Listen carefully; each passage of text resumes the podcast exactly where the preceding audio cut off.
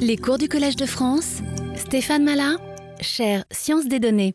Bonjour, on va aborder là une continuation de, ce thème euh, sur la théorie de l'information de Shannon, mais euh, vu ici d'un point de vue un peu plus applicatif pour euh, aborder le problème de compression d'informations et compression de signaux. Donc là, on va vraiment regarder les problématiques de réduction de nombre de bits pour euh, représenter des signaux de grande taille, que ce soit de l'audio, de l'image euh, et potentiellement d'autres types de signaux, voire de la vidéo. Alors, ce qui est intéressant dans ce problème, c'est qu'en fait, il y a les deux aspects qui rentrent en jeu. D'un côté, l'aspect euh, théorie de l'information, comment est-ce qu'on optimise le nombre de bits, en quoi c'est lié à la distribution de probabilité des données qu'on va représenter.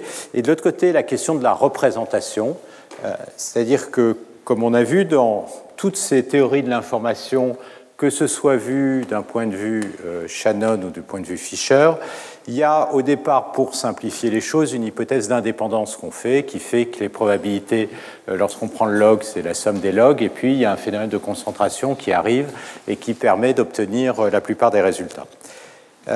Ce qui se passe, c'est qu'en pratique, évidemment, euh, quand vous avez des images, il y a énormément de redondance, il y a des zones régulières, il y a des contours, etc. Il y a de la structure. Cette structure, elle est fondamentale ici aussi en audio. C'est notion de phonème. Il y a un nombre limité de phonèmes. À l'intérieur des phonèmes, il y a de la structure quand on parle de paroles, musique, etc. Ce qui fait qu'on n'est absolument pas dans une situation euh, euh, d'échantillon indépendant. Et donc là, la question qui va se poser, c'est comment représenter cette redondance, comment utiliser cette redondance de manière à minimiser le nombre de bits et donc d'une certaine façon de revenir à un problème qui est aussi proche que possible d'un problème où on a des échantillons euh, indépendants. Donc c'est tous ces aspects qui vont rentrer en compte dans cette problématique de euh, compression de signaux ou euh, d'informations.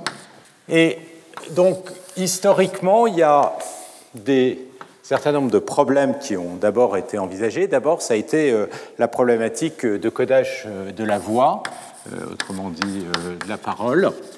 Et ça, c'est un problème qui est particulièrement intéressant parce qu'il est assez contraint. Il y a des modèles physiques. On peut faire des modèles de la production de la parole avec un flot d'air turbulent qui est émis par les poumons, qui ensuite passe par euh, les cordes vocales et puis le résonateur de la gorge et de la bouche. Vous pouvez faire un modèle physique, en déduire un modèle paramétré, et puis essayer de faire du codage à partir de ces paramètres. Donc d'une certaine manière, on est beaucoup plus dans une vision euh, Fischer, c'est-à-dire construire des modèles et puis identifier les paramètres. Mais il y a un autre point de vue quand on regarde le problème, donc ça c'est euh, une vision de modélisation, et il y a un autre point de vue qu'on peut prendre, qui est un point de vue un peu plus général d'audio, consiste à essayer de, euh, de, capturer n'importe quel son. Et dans ce cas-là, on n'a plus du tout des modèles, dans la mesure où le son peut être produit par n'importe quel incident, quelque chose comme ça. Puis il y a tous les phénomènes de propagation qui rendent extraordinairement difficile la problématique de modélisation. Et du coup, on peut prendre un point de vue différent qui va essayer de consister à faire une représentation qui vont autant que possible essayer de décorréler, rendre les coefficients indépendants. Et ça, l'approche pour faire ça, c'est d'utiliser des représentations dans des bases et dans des bases orthogonales. Et là, on a vu apparaître la notion de compression par, de, par transformé orthogonal. Et c'est ça qu'on va beaucoup regarder dans ces deux derniers cours, par euh, transformation orthogonale. Alors, ce point de vue a l'avantage de fonctionner pour potentiellement n'importe quel type de signaux et en particulier aussi pour les images. Alors, pour les images, ça correspond euh, typiquement au standard euh, de compression d'image, euh, standard de compression d'image JPEG ou JPEG 2000. Et ce qu'on va voir, c'est que ces standards, en fait, ils se distinguent essentiellement par le choix de la base orthogonale. Ici, JPEG, ça va consister à prendre une image et le représenter dans une base de cosinus, alors que euh, JPEG 2000, ça va consister à le représenter dans une base d'ondelettes. Donc ça, c'est deux approches différentes qu'on verra notamment euh, à la fin du premier cours, peut-être, ou surtout dans le, dans le dernier cours, le cours prochain. Donc là, vous allez voir l'interaction entre euh, ces problèmes de codage et les problèmes de représentation. Alors juste pour vous donner une idée un peu plus précise, si on prend le cas de la parole, euh, pour la téléphonie, disons, donc euh, quelque, euh, une qualité qui est minimum de manière à pouvoir malgré tout reconnaître la voix et reconnaître ce que la personne dit, on va avoir un signal dont la transformée de Fourier va être compris typiquement entre 200, c'est-à-dire qu'on n'entend pas les très très basses fréquences, et 3400 Hz. Alors pourquoi 3400 Hz non pas parce qu'on n'entend pas les fréquences au-dessus, mais c'est parce que ça permet de capturer les deux premières harmoniques. Et les deux premières harmoniques euh, des euh, sons que vous allez émettre, ça vous donne euh, la, structure qui permet de reconnaître toutes les structures voisées, E, I, O, etc. Donc c'est suffisant pour reconnaître les différents phonèmes. Donc si vous regardez typiquement, vous avez 4000 4000 Hz. Donc vous pouvez échantillonner ça avec 8000 échantillons par seconde si vous euh, euh, appliquez euh, le théorème de Nyquist. 8000 échantillons par seconde. Si vous codez chacun de vos échantillons sur 8 bits, ça va vous faire 64 kilobits par seconde. Donc ça, c'est le débit qui serait nécessaire si on faisait un codage assez brutal de euh, la parole en représentant cette parole par des échantillons et que chaque échantillon, on le code avec un certain nombre de bits, 8 bits, c'est-à-dire 256 euh, niveaux. Alors 64 kilobits par seconde, c'est trop et surtout, ça n'utilise pas toute la redondance des structures. Et donc, de manière, euh, ce qui coûte très cher, comme vous le savez en téléphonie, c'est euh, la bande passante. C'est ce que les opérateurs vont acheter et qui coûte extraordinairement cher. Donc, évidemment, ce qu'on va vouloir, c'est réduire ça. Typiquement, au moins à 8 kilobits par seconde, et en fait, on arrive à des codes pour la, la voix sur IP sont plutôt de, l'ordre de 2,5 kilobits par seconde. Et donc pour ça, on utilise typiquement euh, plutôt des modèles. Et des modèles, et typiquement le type de modèle, faut le, le décrire, ce sont euh, des, à chaque instant, on prend la voix et on représente la voix euh, en supposant que si on prend un instant suffisamment court, le résonateur, c'est-à-dire la gorge, est à peu près fixé, euh, ne bouge pas trop. Donc on peut considérer qu'on va avoir localement quelque chose qui va être stationnaire, et on représente ça par une excitation qui est convolée, filtrée avec un filtre qui va dépendre du temps mais qui va être fixé sur, disons, de l'ordre euh, de 1000 échantillons. Et ce qu'on va coder, c'est le type d'excitation et le type de filtre qui va être un filtre paramétré. Donc ça, c'est typiquement le type de, de, de code qu'on introduit pour la téléphonie. L'audio qui est beaucoup plus, euh, j'ai dit, qui est un cadre plus général où là on va vouloir coder de la musique, etc. On va vouloir aller vers des signaux de beaucoup plus grande qualité, typiquement de la haute définition. Donc, par exemple, à l'époque, les, disques compacts digitaux, quand ils sont sortis, qui ont défini les standards, ils allaient non pas jusqu'à 3400 Hz, mais, mais de 0 à 20 000 Hz. Donc, le nombre de bits avec de l'information sur le côté, euh, la bande passante pardon, était de 44 euh, kHz exactement. Et puis ensuite, chaque euh, échantillon est, sont codés sur 8 bits, de manière à avoir une meilleure précision sur l'amplitude de chacun des échantillons. Donc si vous faites la multiplication euh, des deux, je crois que ça vous donne quelque chose comme 720, 706 kilobits par seconde. Et ensuite, le problème, c'est de comprimer ça. Typiquement, à nouveau, euh, pour faire du streaming euh, de, par exemple, de, de musique sur Internet, etc. Et donc, comme je disais, là, on n'est pas du tout dans, le cadre d'un modèle où on pourrait définir une famille d'excitation euh, paramétrée et puis euh, un filtre. Et là, on va utiliser une base orthogonale. Donc, je vais expliquer grosso modo comment on fait euh, ce genre de choses. Et on peut arriver à des, codes, à des compressions qui vous restaurent de la quasi haute fidélité avec de l'ordre de 100 kilobits par seconde. donc, c'est-à-dire avec un facteur 8 au moins ou 10 de, compression sans, trop de problèmes. On peut descendre au-dessous, mais on commence à affecter la qualité du son.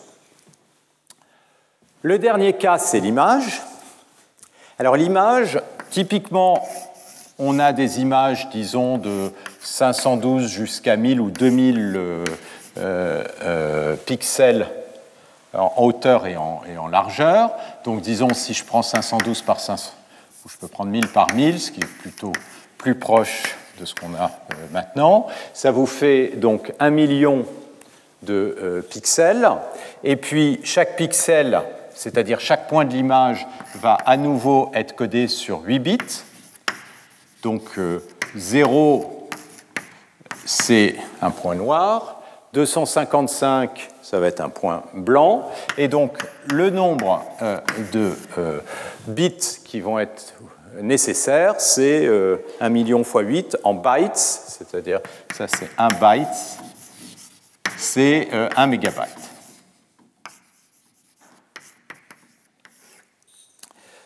Alors, si vous regardez la taille des images que vous allez stocker, c'est typiquement euh, beaucoup plus petit.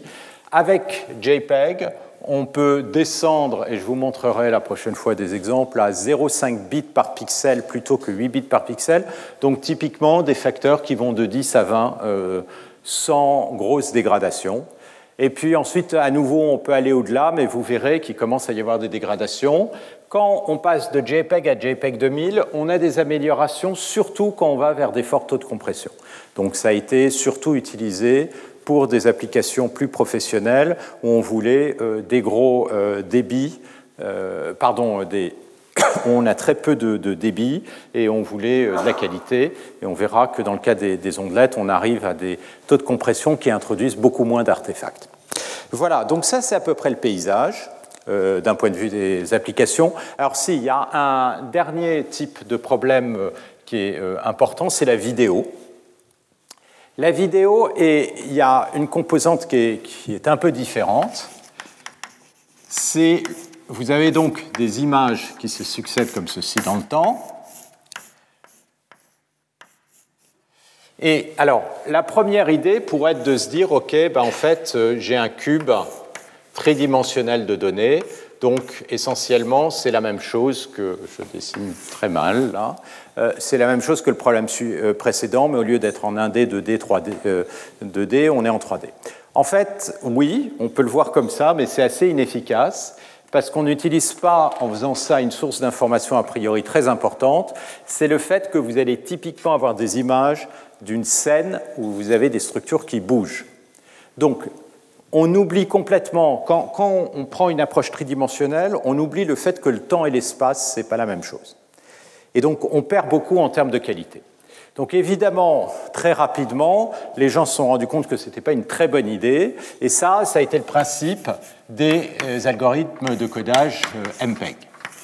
Donc l'idée du codage de MPEG, c'est de dire on va essayer d'abord de euh, mesurer, de représenter la déformation d'une image à la suivante, et la déformation d'une image à la suivante, ça consiste à mesurer les champs de vitesse, c'est-à-dire le mouvement des pixels d'une image à l'autre. Une fois que vous avez calculé ce champ de vitesse, qui typiquement va être assez régulier, parce que quand vous avez un objet rigide, eh bien, euh, le champ de vitesse est assez euh, régulier sur le support de l'objet, vous allez pouvoir coder le champ de vitesse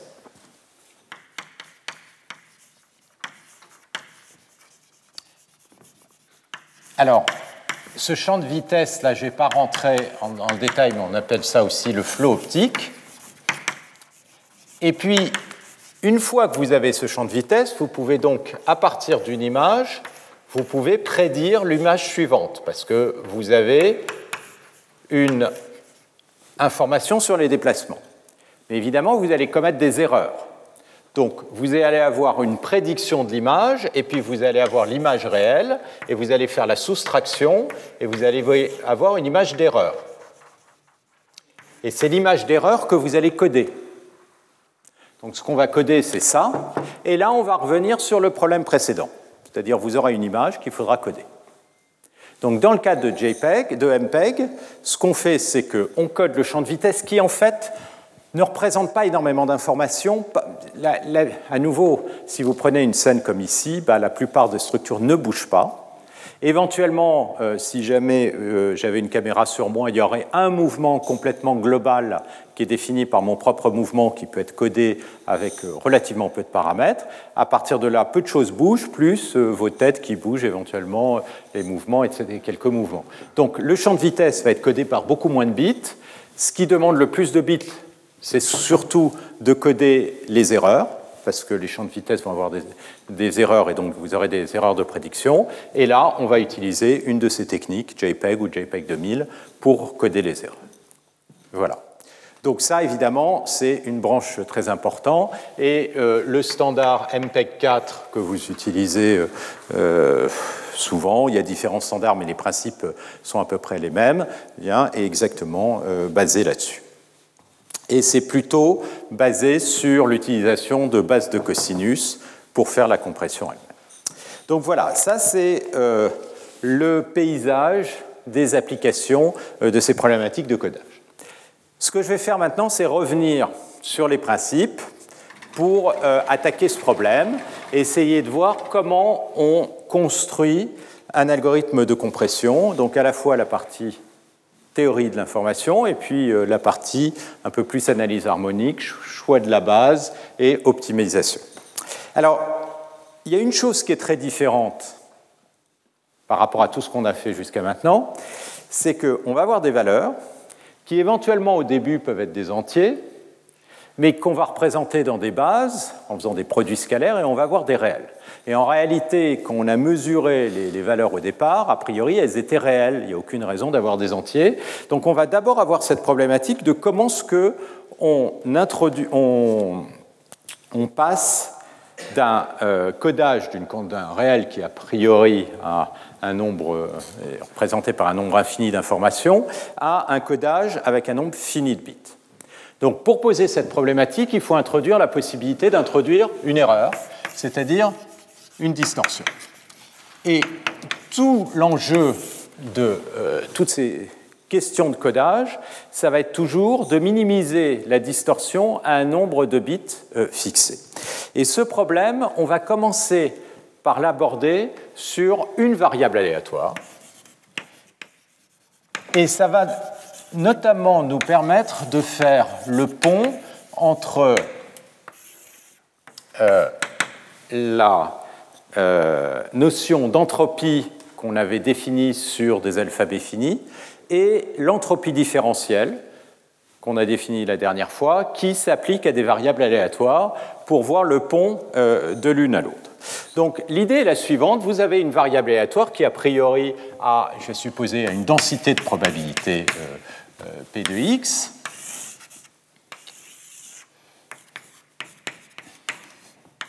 Donc x peut prendre euh, a priori euh, n'importe quelle euh, valeur réelle, et je vais vouloir représenter cette variable aléatoire sur un nombre fini de bits. Donc la première chose que je vais faire, c'est faire une quantification qui va définir un alphabet fini. Cet alphabet fini, comment je le définis? En fait, je fais des, donc je définis un quantificateur, et le quantificateur, il va consister à prendre l'axe réel et le décomposer en boîtes qui peuvent être de taille variable. Donc chaque boîte, euh, une borne, YK-1, YK. Et quand X tombe dans une boîte, je vais le représenter par une valeur centrale que j'appelle ici AK. Ça, c'est les valeurs centrales que je vais utiliser, ça veut dire que je suis en train de définir cet opérateur non linéaire, Q de x, qui va être égal à AK si x appartient à la boîte yk-1, yk. OK. Donc évidemment, si on fait euh, ce genre de choses, on va introduire des erreurs sur les valeurs, valeurs, prises par la variable aléatoire x. Et donc on va définir la distorsion. Et les distorsions, on les définit toujours avec des erreurs quadratiques dans tout ce qu'on va faire aujourd'hui, non pas parce que l'erreur quadratique est absolument fondamentale d'un point de vue perceptuel, et on verra en particulier que c'est très souvent pas une bonne norme, mais ça a un gros avantage, c'est de pouvoir faire des maths là-dessus. Ce n'est pas une mauvaise mesure, et en même temps, on peut, à partir d'une erreur quadratique, obtenir des résultats d'optimisation, et donc ça nous donne une idée de euh, comment construire des algorithmes qui sont quasi optimaux. Donc l'erreur quadratique ici, ça veut dire quoi? Ça veut dire qu'on va regarder l'erreur entre x et sa valeur quantifiée au carré, comme ceci. Donc ici, si j'écris ce que ça veut dire, ça veut dire que pour tout x, je vais approximer x par sa valeur quantifiée q de x, carré, et je prends l'espérance par rapport à la densité de probabilité p de x. Et Typiquement, ce qu'on a envie dans ce genre de problème, c'est de minimiser l'erreur. Et donc de comprendre comment choisir les boîtes, ici, de manière à avoir une erreur la plus petite possible. Donc ça, c'est la problématique de codage optimal. Alors, il y a une hypothèse qui permet de beaucoup simplifier ce problème, et je vais commencer, euh, notamment aujourd'hui, en utilisant cette hypothèse, et puis ensuite on verra ses limites. Donc l'hypothèse, elle consiste à dire que je vais supposer que les boîtes sont suffisamment petites pour que sur une boîte, je puisse approximer P de x par une constante. C'est-à-dire que je suppose que P de x, donc ça c'est l'hypothèse de quantification haute résolution,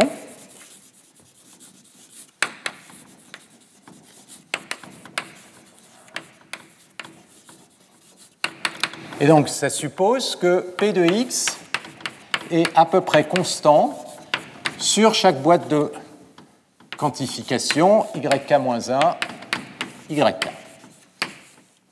Donc évidemment, euh, si vous avez ça, à ce moment-là, si vous regardez pk, qui est la probabilité que la valeur quantifiée soit égale à ak, le symbole AK.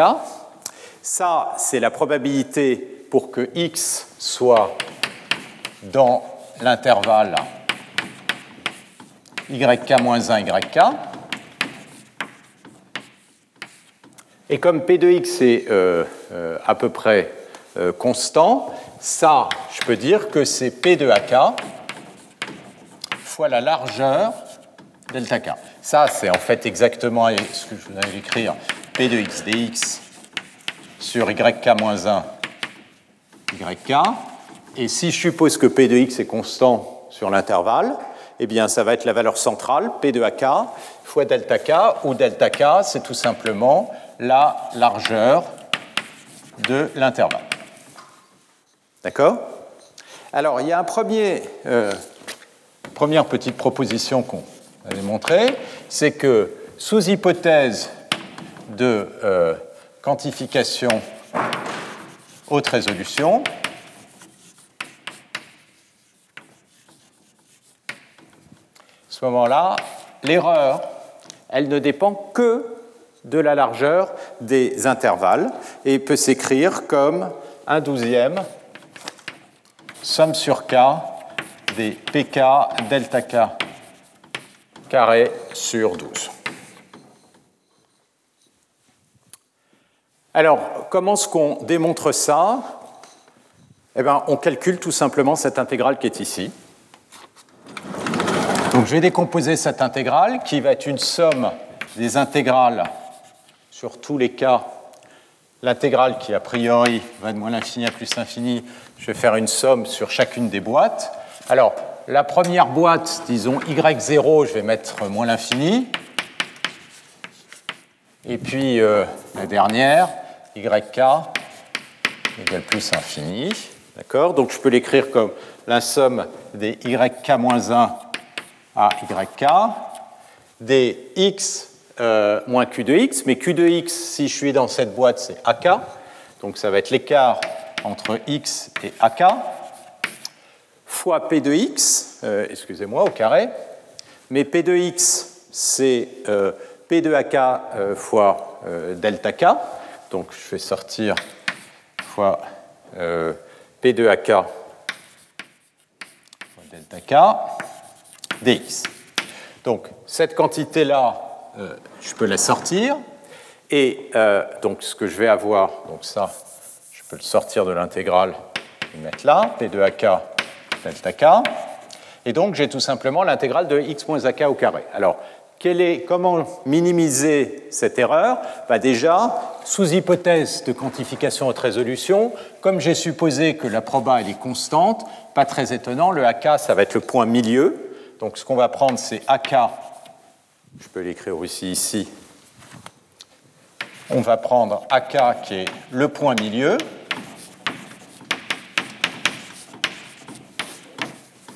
Ensuite, on va intégrer x moins ak au carré. Ça va vous donner euh, x moins ak au cube divisé par 3. Et puis ensuite, vous mettez ak, qui est le milieu de, yk moins 1 euh, moins yk.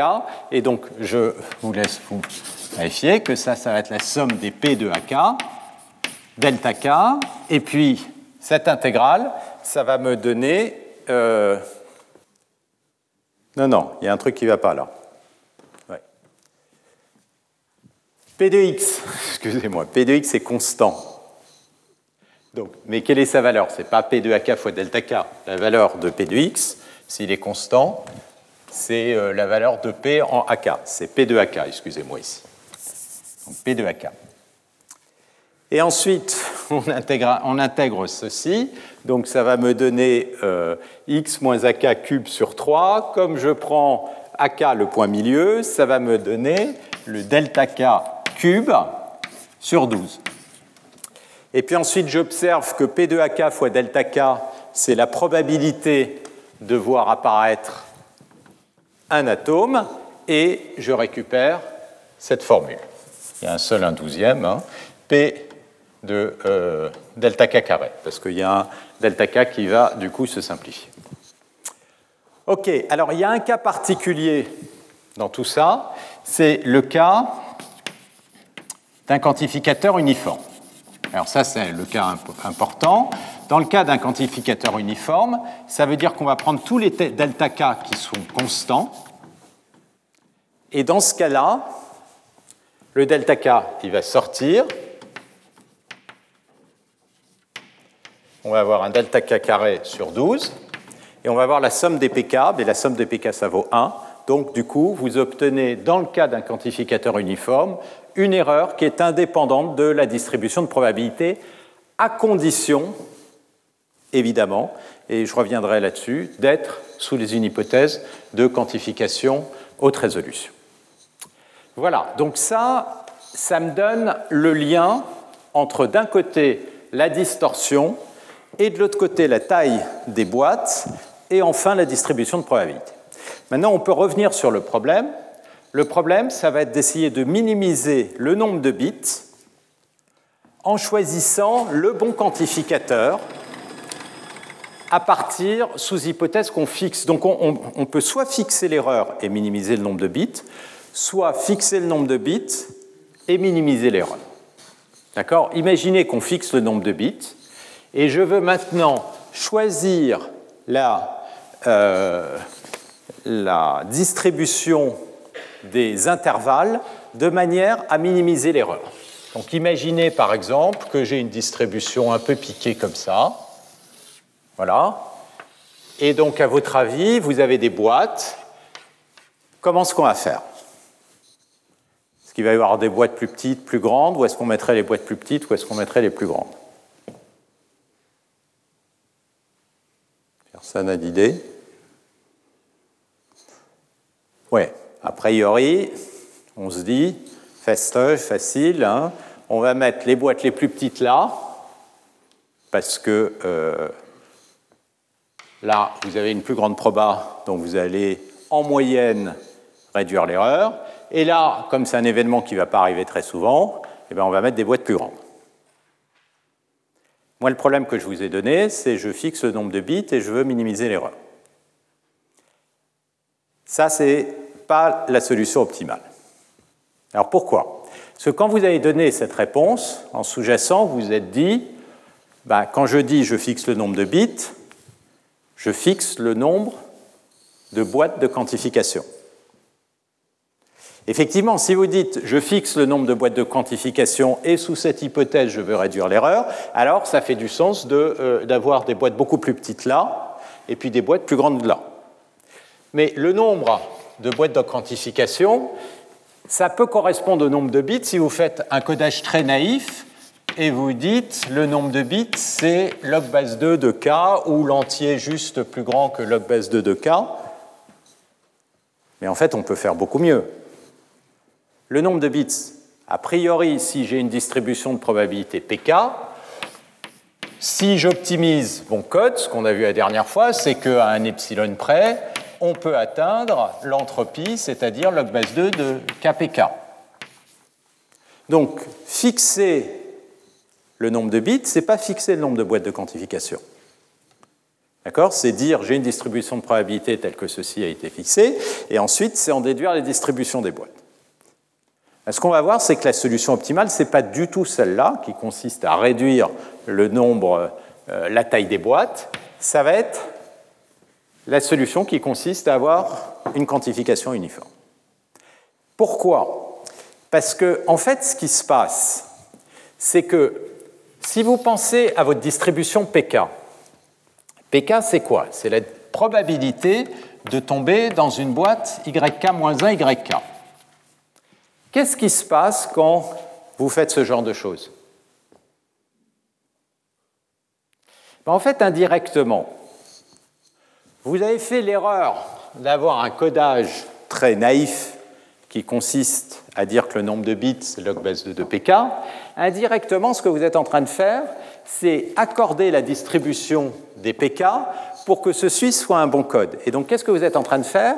Vous êtes en train de vous assurer que la probabilité pour tomber sur chacun des intervalles, autrement dit, que les pk vont être une distribution uniforme. Et du coup, effectivement, vous allez avoir un codage anthropique très inefficace. Mais si jamais vous ne faites pas ça et vous faites un codage, une, une quantification uniforme, du coup, vous allez récupérer une distribution où les probas sont beaucoup plus piqués ici.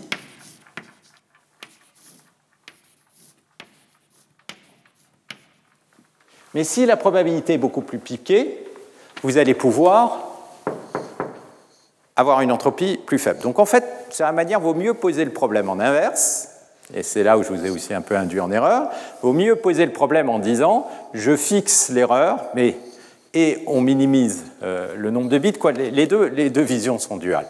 Mais on voit qu'en fait, il y a un conflit entre les deux. Et pour résorber ce conflit, il n'y a qu'un moyen, c'est faire les calculs. Là, ce n'est pas du tout évident de savoir si quand j'augmente un peu la boîte, est-ce que je perds plus en entropie que je ne gagne en, distorsion ou pas. Pour ça, il faut faire le calcul différentiel et il faut faire le calcul. Donc c'est ce qu'on va faire. Donc on va essayer de regarder quelle est la solution optimale Et c'est là qu'on va retomber sur ce résultat classique qui fait le lien entre l'entropie différentielle et euh, l'entropie. Donc ça, c'est ce. Je vais vous donner le, théorème, qui est un joli théorème parce qu'il est à la fois surprenant et il euh, assez euh, basique, et en même temps, il simplifie incroyablement tous les algorithmes qui vont euh, tomber derrière. Donc l'idée, c'est qu'on va prendre P de x, donc c'est la distribution de proba de x. On a l'entropie différentielle qu'on a déjà définie. L'entropie différentielle associée à P, c'est euh, l'intégrale de moins P de x log de P de x euh, dx. Et puis, on va euh, garder l'hypothèse de haute résolution. Donc, sous hypothèse de quantification haute résolution, à ce moment-là, on peut définir l'entropie donc de ma source qui est pk log base 2 de pk de q de x. D'accord? Et ce qu'on va avoir, c'est que cette entropie H, elle est toujours plus grande que l'entropie différentielle moins 1 demi de log base 2 de 12D, où D, c'est la distorsion qui est là-bas. Et on a égalité si et seulement si la quantification est uniforme.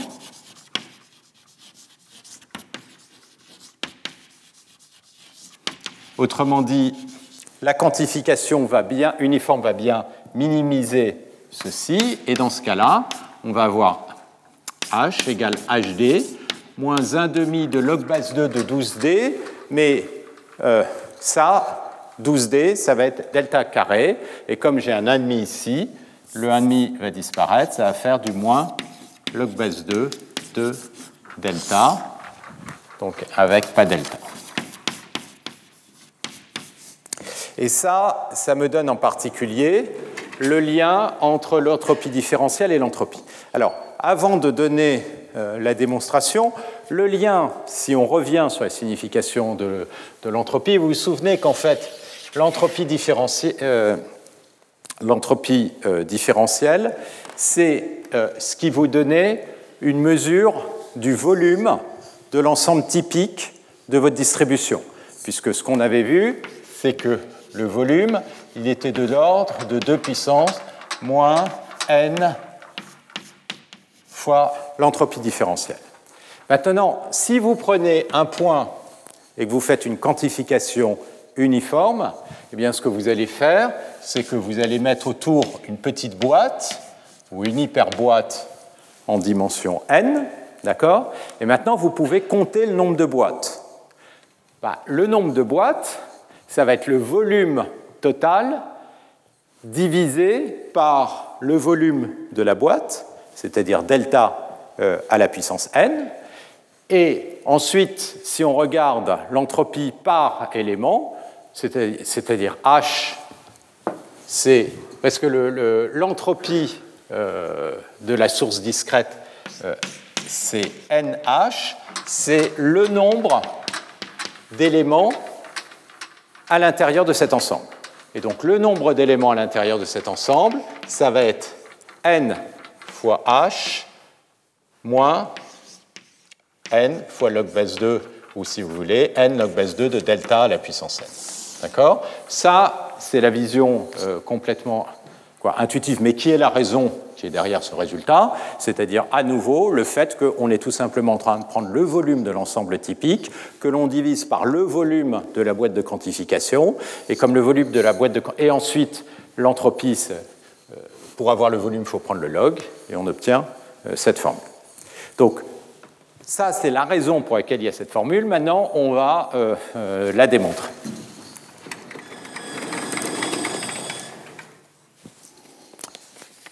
Alors, je vous, ai donné la raison comme ça parce que quand on va faire la démonstration, mais la, démonstration, ça fait partie de ces démonstrations qui euh, euh, sont un peu magiques quand on passe par euh, l'inégalité de Jensen. Donc on ne voit pas grand-chose dans la démonstration.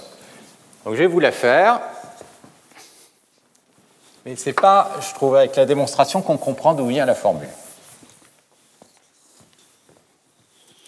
Donc, ce qu'on va faire, c'est qu'on veut, on veut calculer l'entropie H. D'accord? Donc l'entropie H, c'est moins somme sur K des probabilités PK log base 2 de PK. Mais on est dans le cas où on a une hypothèse de haute résolution. Donc pk, c'est p de ak fois delta k. Donc ça, euh, je peux l'écrire, remplacer pk par p de ak fois delta k. Et donc ce que je vais avoir, c'est moins somme sur k, p de ak fois delta k fois pk. Mais pk, qu'est-ce que c'est? Pk, c'est l'intégrale, je vais le mettre ici, de p de x dx. Excusez-moi, euh, là il y a un log. Donc je vais mettre, j'ai le log, excusez-moi, base 2 de pk qui est log base 2 de pak fois delta k. Et puis ensuite il me reste le p de x, et le p de x c'est l'intégrale de yk-1 à yk de p de x dx. D'accord? Donc ça, c'est le pk que j'ai représenté comme l'intégrale de p de x dx. Et p de ak, le pk ici, je l'ai approximé par p de ak fois delta k. OK? Et ensuite, je dis, ah oui, mais très bien, mais comme je sais qu'à l'intérieur de cette intégrale, euh, la probabilité est constante, le p de ak, je peux le remplacer par p de x. Ensuite, je prends le log. Bah, le log du produit, c'est la somme des logs. Donc ce qui va me rester ici, c'est moins somme sur k de log de p de ak,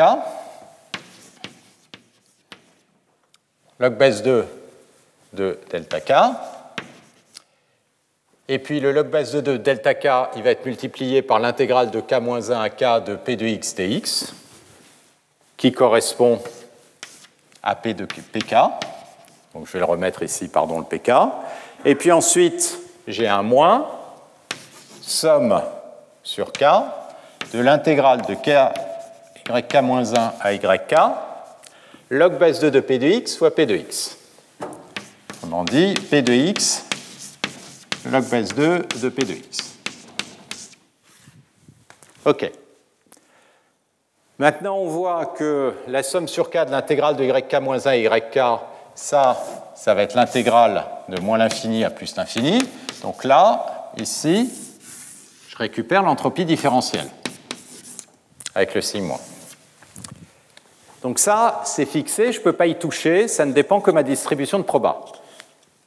Le levier que j'ai pour faire de l'optimisation, c'est le choix des delta k, qui est ici. Les PK aussi, sont, euh, et, pardon, les PK qui sont reliés au delta K. La seule chose que je sais sur les PK, c'est que la somme des PK est égale à 1. Donc, qu'est-ce que je veux? Je veux minimiser cette quantité-là. Alors, dans la formule, je l'ai relié à la distorsion. Pour la relier à la distorsion, c'est que la distorsion, c'est la somme des pk delta k carré. Alors je vais faire apparaître le delta k carré en mettant un carré ici et un demi ici. Et ensuite, dans tous ces problèmes, c'est toujours la même chose, c'est la formule de de Jensen. Vous avez quoi ici? Une somme de log pondérée par pk. Autrement dit, ce que vous avez, c'est une moyenne de log.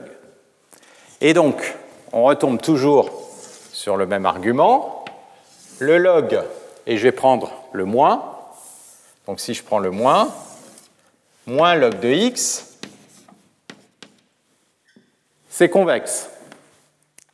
Donc si c'est convexe, si je prends une moyenne de log, la moyenne va être au-dessus pardon, la valeur sur le point moyen, il va être au-dessous de la moyenne des logs. Donc autrement dit, on va voir que h va être plus grand que si je remplace la moyenne des logs par le log de la moyenne. Donc je vais remettre, excusez-moi, le hd au départ, et puis je vais remplacer ça par le log de la moyenne, c'est-à-dire somme sur k. J'ai un 1,5 qui est ici, et pardon, le log de la moyenne, ça veut dire que je prends le log de la somme sur k des pk delta k carré. OK? Et maintenant, la somme sur K des pk delta K carré, ce n'est autre à un facteur 12 près que la distorsion. Et donc, on récupère le théorème qui est là-haut. D'accord? Donc, vu comme ça, c'est un peu miraculeux. Donc, c'est pour ça qu'il faut revenir au pourquoi euh, ce qui est en train de se, passer. Mais ce qui n'est effectivement pas évident, c'est que vous avez deux phénomènes conflictuels quand on bouge la taille des boîtes. D'un côté, vous augmentez l'erreur, mais de l'autre côté, vous augmentez aussi l'entropie. Donc si on fixe le nombre de, bits, il y a un moment où on obtient l'optimum. Et l'optimum, ce que ça, ça montre, c'est que l'optimum, alors, excusez-moi, pourquoi, donc là j'ai la première formule, pourquoi est-ce que l'optimum il est obtenu quand tous les delta k sont égaux? Parce que la formule de Jensen, à nouveau, c'est une égalité si la moyenne des quantités que vous faites, chacune des quantités est constante. Donc si chacune des quantités est une constante, ça veut dire quoi dans ce cas-là? Ça veut dire que tous les delta k sont une constante. Donc vous avez une égalité sur la formule de Jensen si tous les delta k sont égaux, et dans ce cas-là, puisque vous avez une égalité, vous la remontez et vous obtenez bien l'égalité qui est là-bas. OK? Donc, qu'est-ce que ceci nous dit? Ça nous dit, si je suppose que j'ai un codage anthropique donc qui à epsilon près va m'atteindre l'entropie, eh bien, le lien entre le nombre de bits et la distorsion, il va être donné par la formule là-bas. C'est-à-dire, je vais avoir R qui va être égal, si je fais une quantification uniforme, à HD moins 1,5 de log base 2 de 12D. Donc si j'inverse cette formule, je vais avoir que D, ça va être égal à 2 puissance euh, moins R fois 2 puissance, euh, excusez-moi, 2R. Ah, attendez, je vais vous le faire en une étape parce que sinon je me plante sur les facteurs. Vous allez donc avoir 2 à la puissance euh, R, oui, disons 2R, ça va être 2 puissance 2 HD, moins, donc j'ai mis le 2 là, et donc euh, je vais avoir le 12D, donc 1 sur 12D. fois. Donc on va avoir euh, D, ça va être 1 douzième de 2 puissance HD fois 2 puissance moins 2R. Et donc là, ce qu'on a, c'est la première formule qui nous donne l'évolution de la distorsion en fonction du nombre de bits. Et on a une, a priori une décroissance exponentielle, c'est-à-dire que chaque fois que je rajoute un bit, je vais avoir une division de l'erreur par un facteur 4, parce que l'erreur, c'est une erreur quadratique. OK. Donc ça, c'est le résultat de base. C'est ce qui me permet de passer d'une variable aléatoire réelle à une variable aléatoire quantifiée, codée de façon optimale. Maintenant, les problèmes que je vous ai évoqués euh, au départ, ils sont beaucoup plus compliqués, parce qu'évidemment, il ne s'agit pas d'une variable aléatoire, mais il s'agit d'un signal de grande dimension qui a de la redondance, et cette redondance, on voudrait l'exploiter. Donc, une fois qu'on a résolu ce premier problème, ce qu'on a fait, on va attaquer le deuxième, qui consiste à essayer d'utiliser une représentation bien adaptée pour exploiter la redondance qu'il y a à l'intérieur de tous ces signaux. Et la technique la plus simple, ça consiste à utiliser une base orthonormale.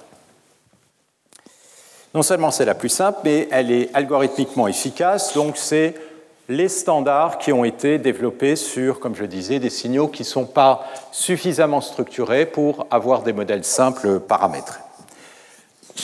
Donc, problème de représentation.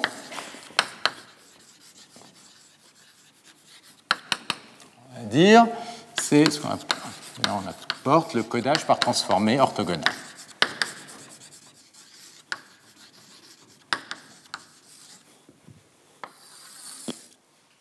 Donc l'idée, c'est que je vais avoir une base. Pour l'instant, je ne la spécifie pas. Et évidemment, l'enjeu ensuite, ça va être d'optimiser cette base. Donc là, maintenant, euh, je vais supposer que j'ai un x qui est un vecteur et euh, de taille n. Donc, je vais prendre une base orthogonale dans Rn. Grand N, oui, c'est ça. Et je vais appeler ces vecteurs des GM. Donc, j'ai une base orthogonale, donc j'ai en dimension n, m vecteurs. Et donc, j'ai un produit scalaire, d'accord Je note le produit scalaire comme ceci. G de m avec G de m'. Donc, le produit scalaire, c'est la somme des G de m. S'ils sont complexes, je mets un complexe conjugué. Et ça, en l'occurrence, si la base elle, est orthonormale, ça va être 1 si m égale m', 0 sinon. Du coup, si je prends, euh, je vais garder la notation, je l'ai appelé y pour ne pas le confondre avec la variable aléatoire x. Si je prends le vecteur y, je peux le décomposer dans la base orthonormale c'est-à-dire que y, je vais pouvoir le représenter par une combinaison linéaire, mais comme la base elle est orthonormée, la combinaison linéaire elle est donnée par les produits scalaires du vecteur avec chacun des vecteurs de la base fois gm. OK Donc l'idée c'est qu'au lieu de coder chacune des valeurs y de n, qui en fait d'une certaine manière consiste à coder Y dans une base canonique de Dirac, eh ben, on va se donner le degré de liberté de choisir la base, auquel cas j'aurai toujours n coefficients à coder, mais ces coefficients, ça va être ces variables aléatoires. Donc faites bien attention, ça c'est une variable aléatoire. D'accord? Parce que qu'est-ce que c'est que produit scalaire entre y et g de m? C'est une combinaison linéaire des valeur de y, qui chacune est une variable aléatoire, fois des scalaires, que sont les coefficients du vecteur GM dans la base.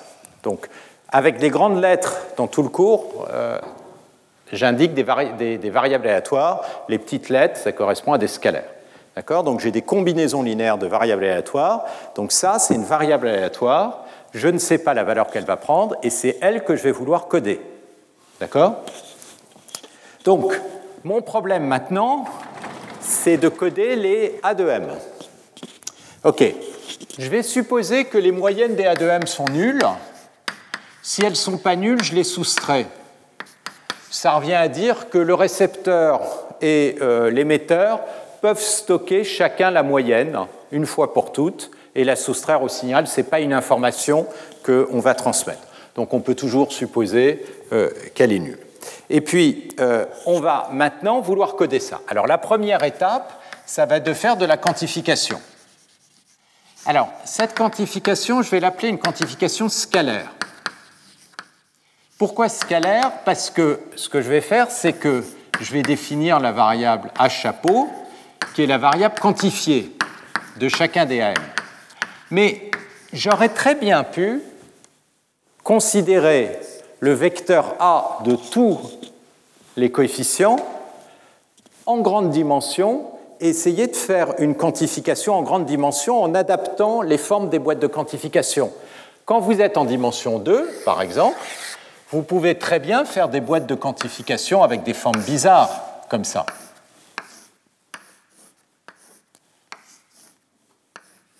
qui peuvent être adaptées aux distributions de proba.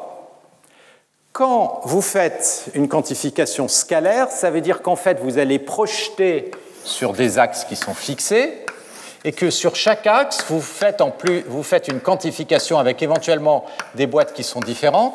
Donc ça veut dire qu'en fait, les boîtes de quantification, ce sont des hyperrectangles. C'est beaucoup plus simple parce que vous ne posez pas le problème de quantification en grande dimension, vous vous posez le problème de la quantification sur chacun des réels que sont les coefficients projetés dans la base orthogonale. Donc, cette simplification, elle paraît brutale, mais en fait, ensuite, évidemment, il y a eu beaucoup de chercheurs qui ont travaillé sur de l'optimisation de la quantification en plus grande dimension, et en fait, ça n'apporte pas grand-chose. Euh, à chaque fois, on arrive à compenser le gain qui a été obtenu par une quantification adaptée en changeant la représentation. Donc d'une certaine manière, euh, l'approche, qui est toujours euh, valable maintenant qu'il y a des représentations qui sont beaucoup plus complexes que des réseaux de neurones, pardon, que des bases orthogonales, ça consiste à essayer de trouver la bonne représentation en fixant la quantification sous forme scalaire, c'est-à-dire coefficient après coefficient. Et notamment, euh, ce qui est intéressant euh, dans ce domaine, c'est que jusqu'à il y a 3-4 ans, le problème était euh, congelé, c'est-à-dire que on a, je vais continuer à vous raconter, développer toute cette théorie de codage par transformé, chercher les meilleures bases orthogonales. Dans le cas du son de l'image, on a obtenu plus ou moins les bases orthogonales qui étaient optimales. Les gens ont essayé de les améliorer, mais ça n'a pas donné grand-chose. Et ça a donné les standards euh, de compression. Ce qui est intéressant, c'est que maintenant, le problème recommence à bouger, parce qu'avec les réseaux de neurones, on arrive à obtenir des représentations qui arrivent à mieux comprimer les signaux. Alors, ce n'est pas monstrueux les améliorations, mais elles sont notables. C'est-à-dire qu'on euh, va bien au-delà de tout ce qu'on avait obtenu en jouant sur les bases orthogonales de façon, euh, euh, en essayant de les optimiser davantage que ce qu'on a obtenu sur les bases standards. Donc, ça veut dire quoi? Ça veut dire que la représentation de part transformée en base orthogonale peut éventuellement être remplacée par une représentation dans un réseau de neurones qui, à la sortie, va vous fournir un certain nombre d'indicateurs obtenus après la cascade de convolution non-linéarité, etc. Mais à la fin, vous allez toujours avoir cette problématique de euh, quantification. Et typiquement, on utilise toujours, y compris pour les réseaux de neurones, des quantifications qui sont des quantifications uniformes. Voilà, donc c'est une quantification scalaire qu'on va faire. Alors, du coup, on va obtenir une erreur. C'est quoi l'erreur? L'erreur, ça va être, à partir de ces valeurs quantifiées, on va être capable de reconstruire une approximation de y qui va être la somme sur m, non pas des a de m fois g de m, mais a de m chapeau fois g de m. D'accord? Ça, c'est le signal que votre récepteur va être capable de reconstruire. Il ne va pas pouvoir reconstruire le signal original parce que vous avez transmis les valeurs quantifiées, mais celle-là. Et donc, la question, c'est quelle est l'erreur? Ben, La distorsion, c'est la différence alors, entre y et y approximé au carré. Mais qu'est-ce que c'est que y moins approximé au carré?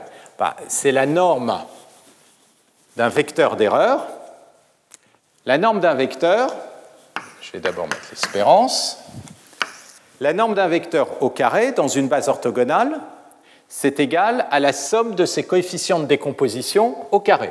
D'accord? Quand vous avez euh, un vecteur, par exemple ici y, ben vous avez que y au carré, c'est égal à la somme de ses produits scalaires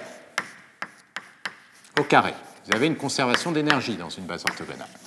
Bon, ici, les coefficients, ça va être les produits scalaires, y, moins les produits scalaires, y quantifiés. Donc ça va être la somme sur m de la différence entre les a de m et les a de m quantifiés. OK? L'espérance, vous pouvez la mettre à l'intérieur. Et vous pouvez donc l'écrire comme la somme des erreurs sur chacun des coefficients. Les erreurs sur chacun des coefficients, c'est quoi? C'est en fait la distorsion dm introduite par le coefficient généré par le vecteur gn. Donc on se retrouve sur le problème suivant on a une distorsion totale qui est la somme des distorsions introduites par chacune des quantifications.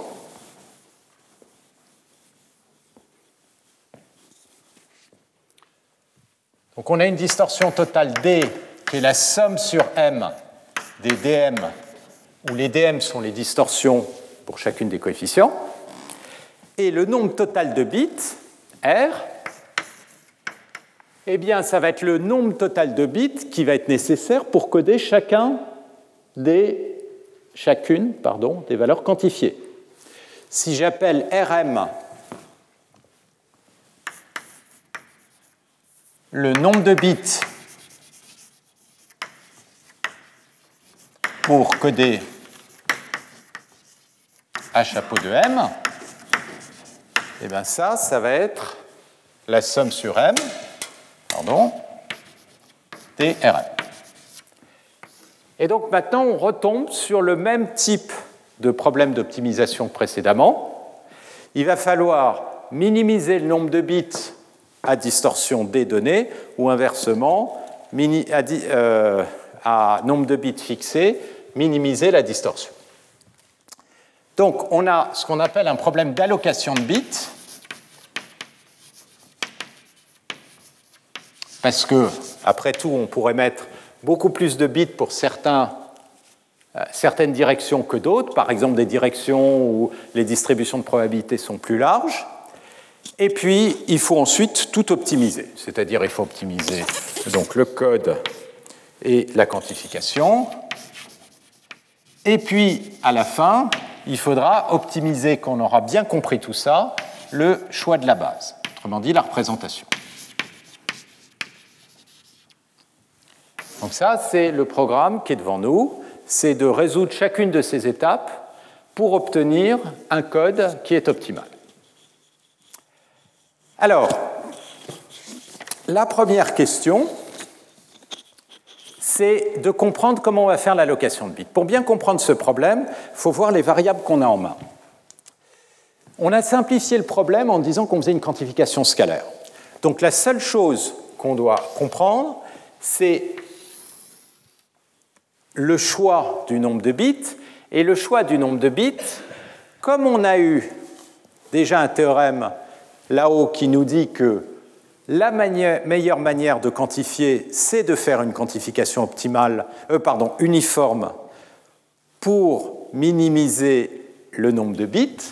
Ben, ce qu'on sait, c'est que ça, ça va être calculé avec une quantification uniforme. Et j'ai qu'un paramètre, c'est la valeur du delta. Donc la question, c'est est-ce que je vais quantifier plus précisément certaines directions que d'autres directions? Donc introduire plus d'erreurs, plus dans certaines directions euh, que d'autres. Donc quel est le choix des delta n? L'objectif étant, disons, si on fixe la distorsion, de minimiser le nombre de bits.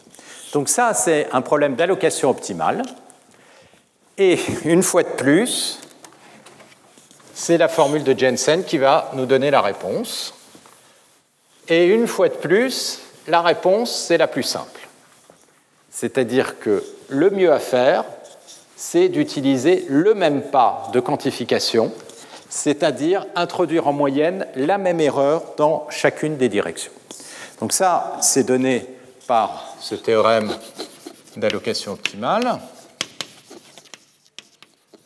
Alors, Évidemment, je suis toujours sous mes hypothèses de quantification haute résolution. Donc je commence par ça. Pour une quantification haute résolution,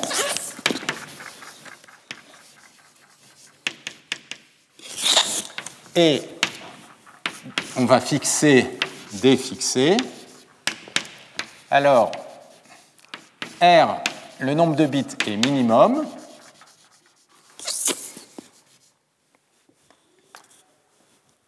Si on fixe tous les pas, delta m, constant, et si on fixe tous les pas constants, à ce moment-là, euh, ce que vous allez avoir ici, c'est que chacun des dm va être égal à delta carré sur 12.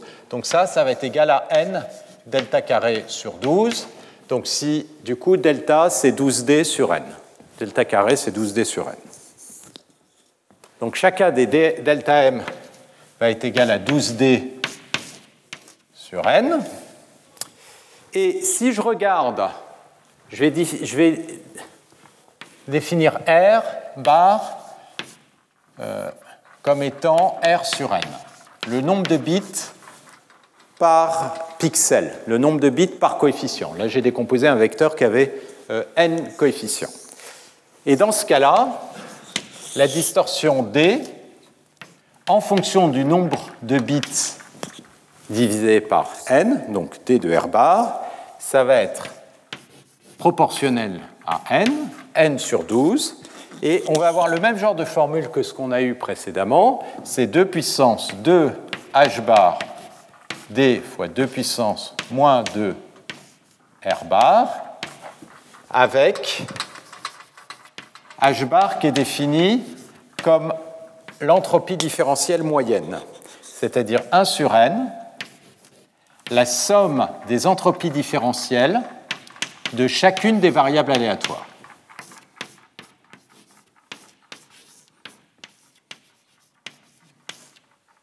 Ça, c'est quelque chose qui est fixé si on a fixé la base. Ça, c'est les variables aléatoires réelles, c'est leur entropie différentielle. Et donc ce que ça dit, c'est que la quantification, si vous faites une quantification scalaire, le mieux, c'est de faire une quantification avec les mêmes pas. Et donc on se retrouve dans une géométrie où ce sont des petits cubes qu'on utilise euh, en grande dimension, et la distorsion est tout simplement donnée par ça. Alors, je vais faire ici la démonstration. Elle va consister tout simplement à calculer le, euh, puisqu'on a fixé D, on va calculer le nombre de bits et on va calculer le nombre de bits en utilisant le théorème qui est sous ce tableau. Alors, ici, je me, à nouveau, je suis dans le cas où euh, le nombre de bits est défini par l'entropie. Donc, euh, je fais un codage euh, anthropique. Donc, le nombre de bits Rm pour chaque coefficient, il va être défini par l'entropie de la variable quantifiée.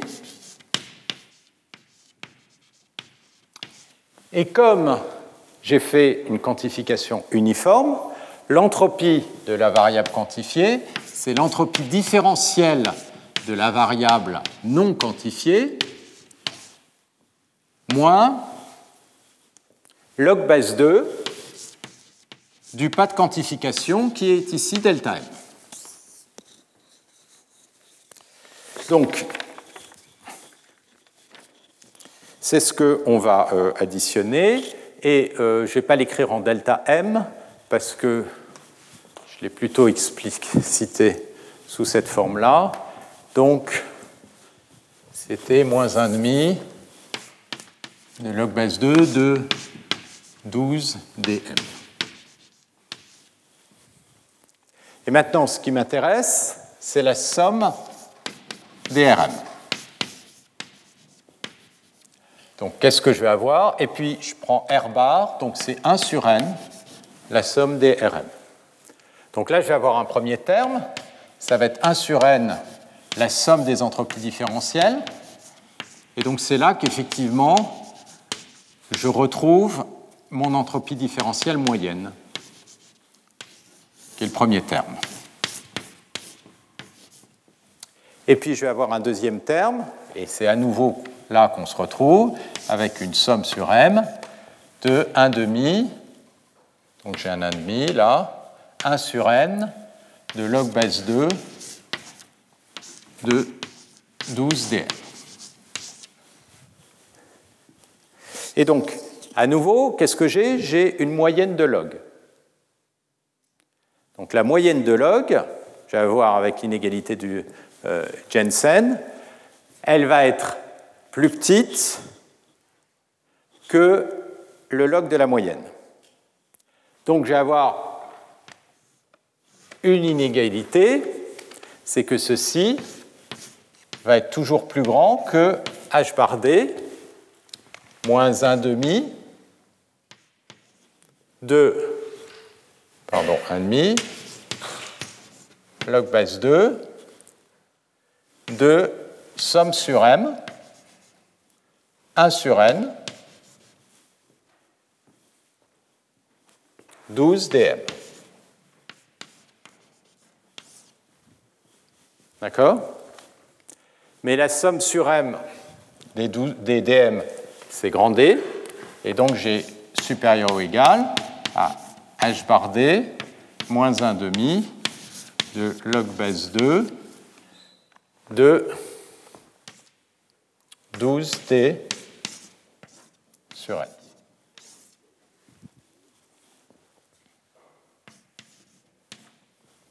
Et quand est-ce que j'ai égalité? Toujours la même histoire, l'inégalité de Jensen vous donne une égalité si les dm sont tous égaux. Mais comme les dm, c'est delta m carré sur 12, ça, c'est équivalent à dire que tous les delta m, tous les pas de quantification sont égaux. Et donc, on va bien minimiser le nombre de bits en choisissant des pas de quantification qui sont tous égaux. Et dans ce cas-là, si j'inverse cette formule, je vais obtenir celle-là. Le n sur 12 que vous avez ici, et puis ensuite vous passez le 2 de l'autre côté, et vous obtenez le 2 h bar d, ceci. Donc tout ça, c'est très joli, parce que ça nous permet de démontrer que finalement la solution optimale, dans ce cadre-là, c'est la plus simple, c'est-à-dire tout simplement faire des boîtes qui découpent l'espace en grande dimension en petits hypercubes définis par la largeur delta, avec des axes qui correspondent aux axes de la base orthogonale. Évidemment, la dernière question, c'est comment choisir la base orthogonale?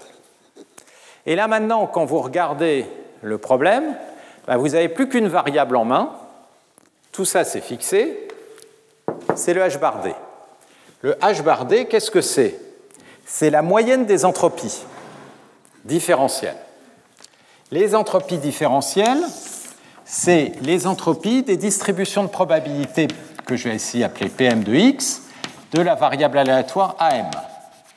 Et qu'est-ce que vous espérez? Ce que vous espérez, c'est que finalement, ces entropies, elles sont petites, ça veut dire que la distribution, elle est la plus piquée possible. D'accord? En tout cas, elle, va se resserrer autour de sa valeur moyenne. J'ai supposé ici que les AM étaient de moyenne nulle, donc ici, la, valeur moyenne, c'est 0. Donc ce que j'espère, c'est que mes distributions de probabilité, elles sont les plus étroites possibles autour de 0. D'accord? Ça, ça veut dire que chacun de ces HD va être petit, donc la valeur HD bar va être la plus petite possible, cette constante va être petite. OK? Et donc là, on sent qu'on va avoir une espèce de notion de parcimonie qui va commencer à apparaître, parce que dire qu'on a une distribution piquée autour de zéro, ça veut dire qu'on crée beaucoup de zéros, que la base orthogonale va créer beaucoup de zéros, et donc peu de grands coefficients, sachant que vous avez une conservation d'énergie si vous créez des zéros, forcément vous créez des grands coefficients, parce que la somme des coefficients au carré reste une constante dans une base orthogonale. Donc, ça, ça va être l'étape d'après, choisir la base orthogonale. Ce qu'on va voir, c'est qu'en fait le problème devient un peu plus compliqué qu'il n'y paraît, parce que quand on pousse ça, il y a une hypothèse qui va exploser dans notre théorème, c'est l'hypothèse de quantification et de résolution. Et tous les résultats, on va voir, vont être perturbés et sérieusement perturbés par ça. Et avant de passer à ça, je voudrais qu'on exploite ce résultat jusqu'au bout, parce que ça, ça a été vraiment la base de toutes les idées euh, de codage euh, en traitement du signal, en tout cas jusque dans les années 90. Euh, et donc, on va essayer d'utiliser ça pour optimiser la base. Alors, il y a un truc quand même sur lequel il faut faire un petit peu attention, c'est que euh, ce qu'on a vu, c'est que les R, c'est la somme des RM, Et les Rm, ça va être l'entropie différentielle de A de M, c'est comme ça qu'on l'a construit, moins log base 2 de delta.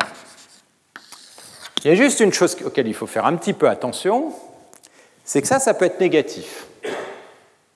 On a vu l'entropie différentielle, euh, quand vous avez une distribution euh, en particulier qui devient très piquée, elle peut devenir négative. Donc ça, ça peut devenir négatif. Et ça, ça ne marche pas parce que Rm, c'est un nombre de bits, c'est forcément positif. Donc ce théorème, il y a une hypothèse que je n'ai pas imposée. Je n'ai pas imposé l'hypothèse que Rm était positif. Et je n'ai pas non plus imposé que Rm était un entier, alors que le nombre de bits, ça doit être un entier. Donc il faut faire attention.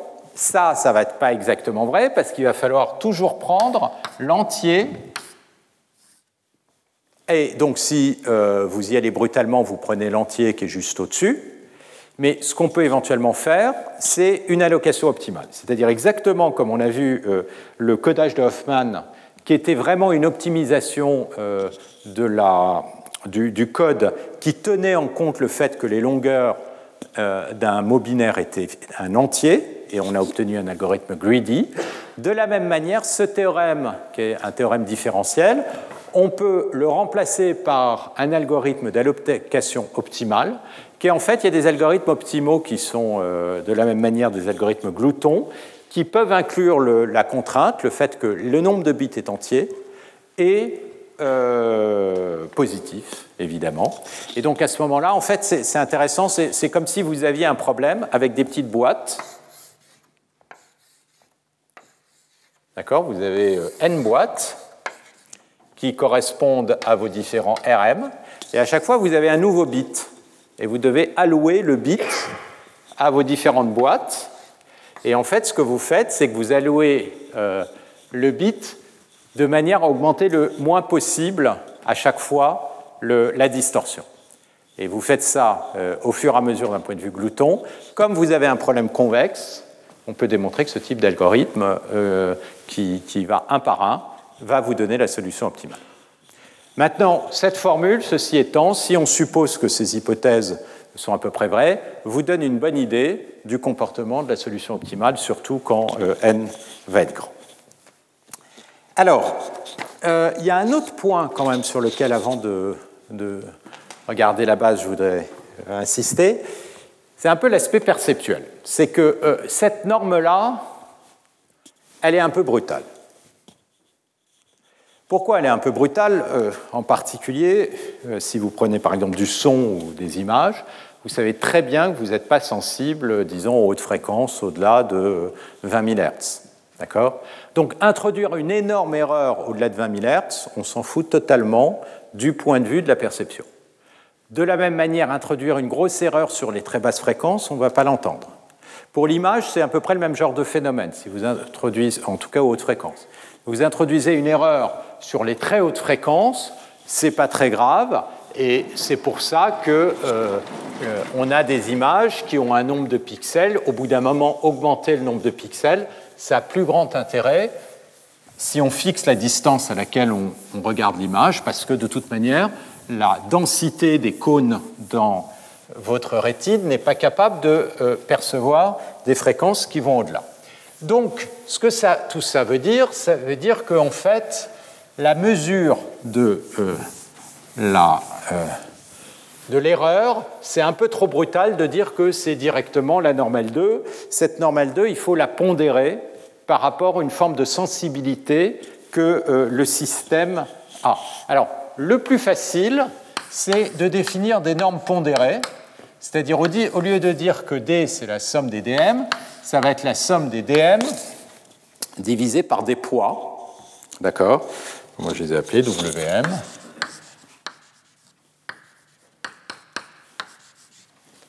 Et les poids, ça spécifie, en particulier, on va voir que les bases, ça va être souvent des bases de type fréquentiel. Donc euh, M, ça va être un espèce d'axe de fréquence, pas exactement dans le cas des ondelettes.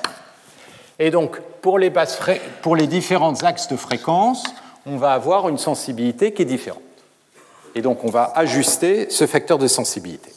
Et donc la question, c'est si maintenant on, optimise DW, comment est-ce que tous ces résultats euh, se transforment? La manière de le voir, c'est que en fait, euh, ce que vous êtes d'une certaine manière en train de dire, c'est que ceci, on peut le réécrire comme une somme de distorsions des, disons, euh, où la distorsion dWm, donc c'est dm sur w, c'est-à-dire c'est l'erreur entre A de m et A de m quantifié au carré, donc, mais divisé par Wm. Et donc si je divise par euh, Wm, ça va, euh, je vais le mettre au carré ici, parce que là j'ai un carré, ça va revenir à, à, diviser chacun, chacune de ces variables par W. Donc une autre manière de le dire, c'est que l'erreur, c'est en fait l'erreur des coefficients pondérés par les Wn.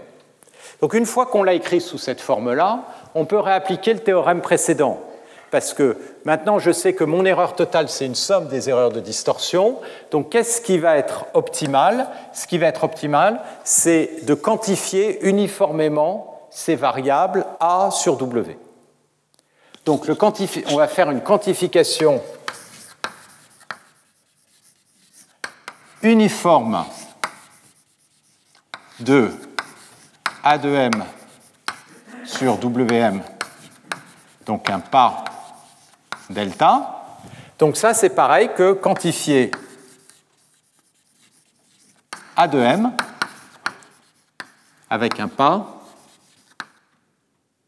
delta M qui va être égal à delta fois WM. D'accord?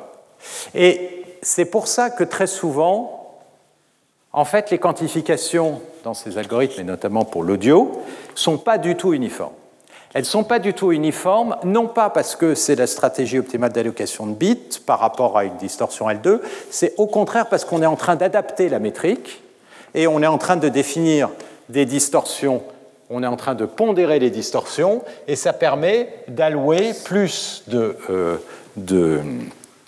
euh, d'erreurs dans certaines zones où la perception n'est pas aussi précise.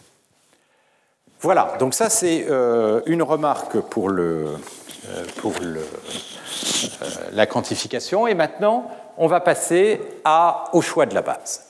Au choix de la base, et on va revenir là-dessus. On va revenir sur ce problème parce que vous verrez que les, les, les problèmes de perception sont très très intéressants dans ce cadre-là, parce qu'on peut aller bien au-delà de simplement une mesure de sensibilité moyenne.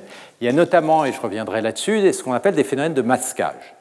Si jamais vous vous pincez très fort, ou si vous approchez euh, une flamme, euh, par exemple, de votre peau, ben, vous allez voir que euh, vous allez perdre votre sensibilité au bout d'un moment à la chaleur ou à une sensation de toucher. C'est-à-dire que quand on excite très fort un neurone, un nerf, il va avoir tendance de faire une compensation de gain de manière à pas shooter super fort en permanence, il va baisser sa sensibilité la même chose va se passer pour l'audio et pour l'image. Sauf que pour l'image, c'est beaucoup plus compliqué. Pour l'audio, c'est très clair.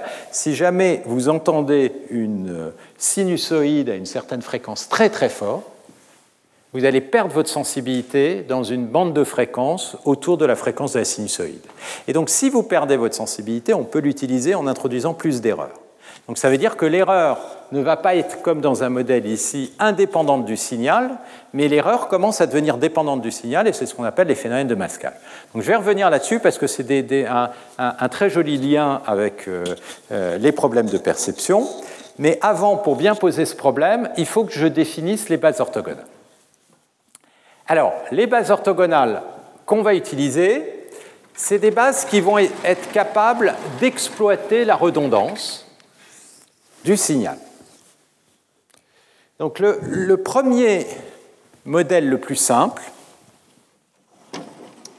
c'est qui va être valable en fait dans toutes nos applications pratiquement, euh, sauf que sur l'audio de façon un petit peu différente, c'est de dire ok, je vais regarder un signal et je vais supposer qu'il est régulier par morceau. on va voir pourquoi on va pouvoir ensuite utiliser le, même genre de base, mais on va commencer par là. vous avez un signal, et puis je peux éventuellement avoir, on va même supposer qu'il est uniformément régulier pour faire simple. Mais éventuellement, il y a des zones où il peut s'agiter un peu plus.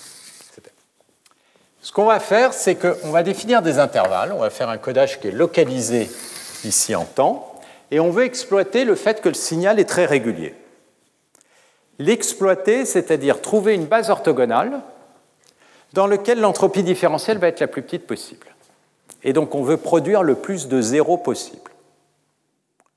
Qu'est-ce que vous pouvez avoir comme idée pour représenter une fonction régulière comme ça sur un intervalle avec le moins de zéro possible? Avec le plus de zéro possible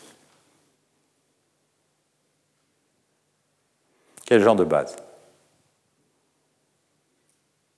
Alors, à nouveau, je vous l'avais déjà dit, dans ce genre de questions, ce n'est pas compliqué, vous en avez à peu près euh, trois des bases. Hein. Il y a Dirac, Fourier, Ondelette, et puis ensuite, euh, on se balade entre tout ça. Quand vous avez quelque chose d'uniformément régulier, dans le domaine de Fourier, ça veut dire quoi? C'est les timidités ou il n'y en a pas un qui. Quoi? Donc, euh, dans le domaine de Fourier, vous allez avoir des hautes fréquences qui sont zéro. Ça veut dire qu'il n'y a rien qui se passe aux hautes fréquences. Donc, un signal qui est régulier. Alors, on revient là-dessus. Vous avez un signal dans le temps qui est régulier. Le signal, je vais appeler x. Sa transformée de Fourier, si je la regarde, x de oméga, elle va avoir une décroissance rapide, si je regarde le module notamment. Pourquoi? Parce que euh, la fréquence, ici, x chapeau de oméga, là je vous l'écris en continu, c'est la corrélation entre le signal et la, une sinusoïde de fréquence oméga.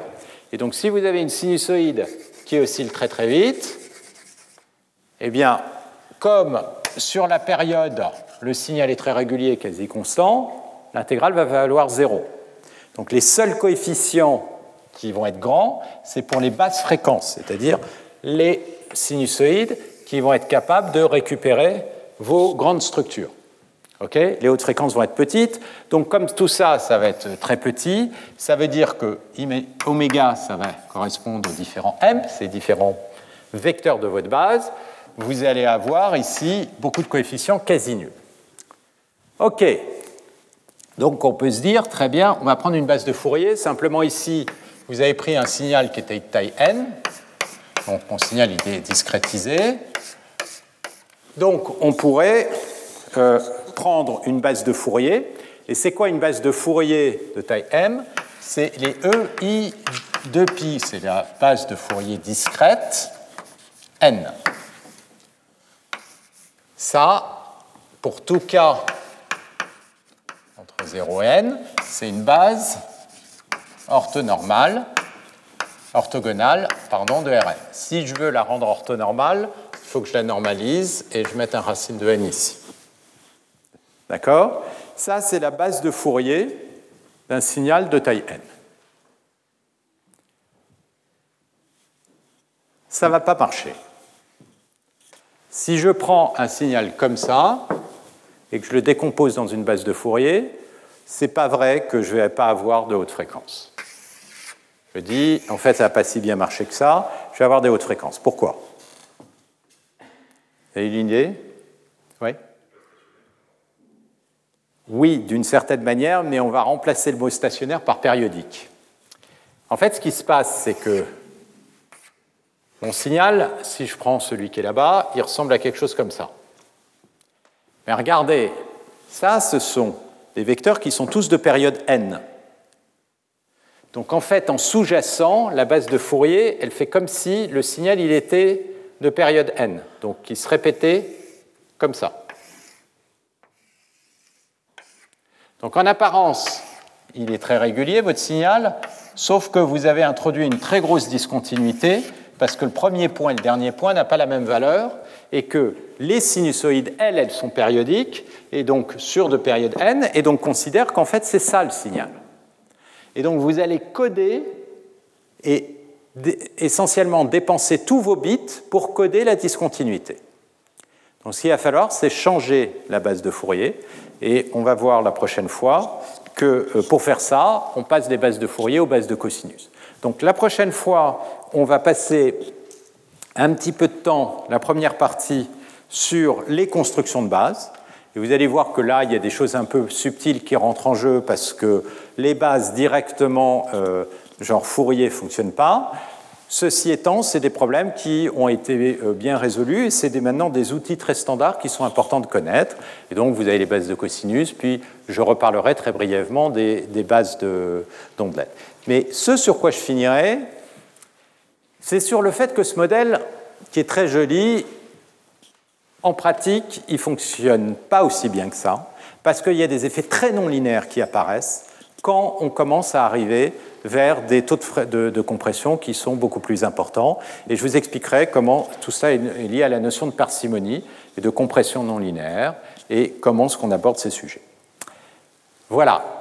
Alors, il va y avoir un bel exposé euh, là maintenant, dans 10 minutes, fait par euh, Olivier Rioul, qui euh, montrera un peu la, vision de, tous ces outils d'information pour des problèmes de fuite d'informations et qui, sont particulièrement euh, importantes euh, pour crypter euh, les signaux, puisque ce qui nous montrera un peu, c'est que ces notions d'information, on n'est pas forcé de passer par l'information de Shannon. Il y a des façons un peu plus générales qui peuvent être plus adaptées à ces applications pour envisager ces problèmes d'information.